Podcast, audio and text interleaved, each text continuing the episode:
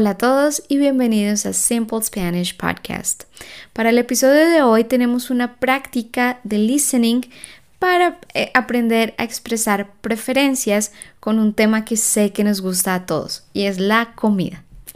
So for today's episode we have a listening practice um, to check how to express preferences. And our topic is a topic that I know that we all love and is food. Mi comida favorita. La comida es uno de mis temas favoritos.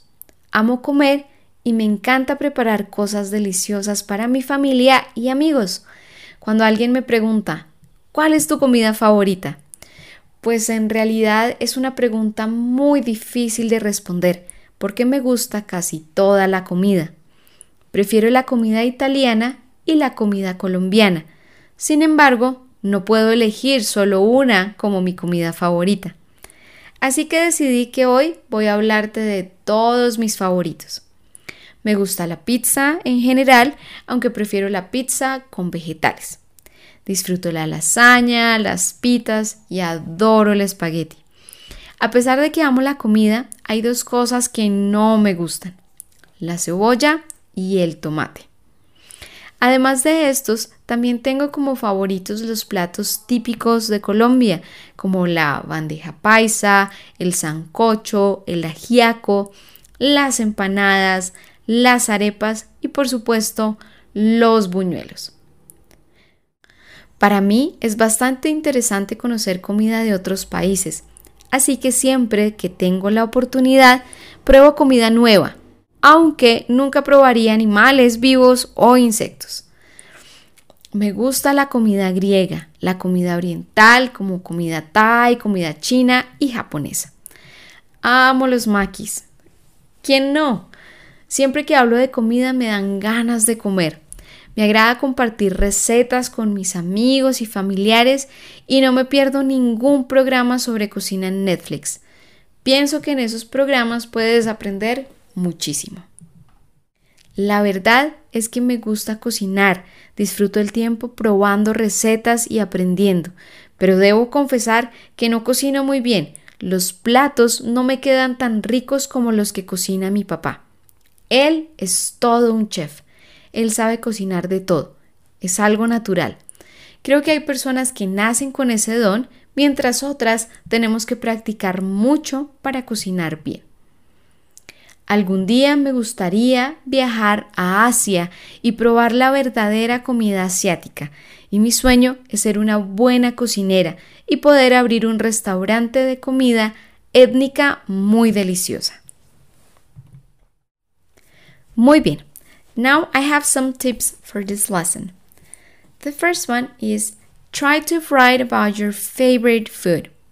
This is a very useful exercise you can make with any topic you want because it gives you different topics to talk about. It helps you with your fluency and will help you with vocabulary you'll need and vocabulary you might use.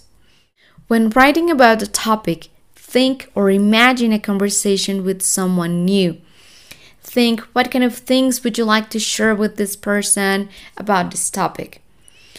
In this case, think about your favorite food, food you hate, food you have tried in the past, food you would like to try in the future, and so on. The idea of this exercise is not to have a script. The idea is to practice, to get new words, and start to connect ideas. Read it out loud, ask yourself questions and answer them. Imagine conversations with someone. So, this is part of training your brain. So, have fun doing it. And believe me, every language learner speaks alone to practice. I always do.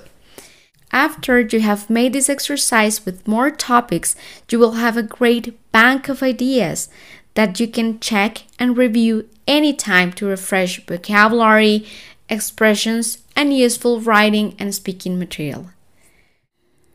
On episode 3, we learned how to talk about likes and interests using verbs like gustar, interesar, encantar, y fascinar.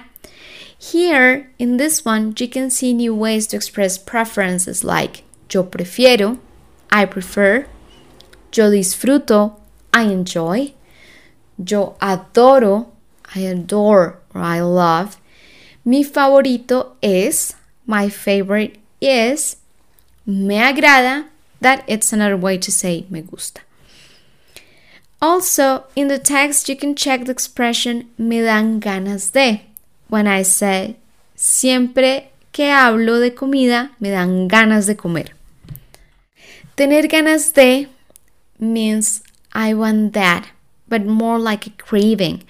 Por ejemplo, yo tengo ganas de helado means that I want an ice cream, but in a craving way, so to speak. And it's not only with food cravings, it can be with anything.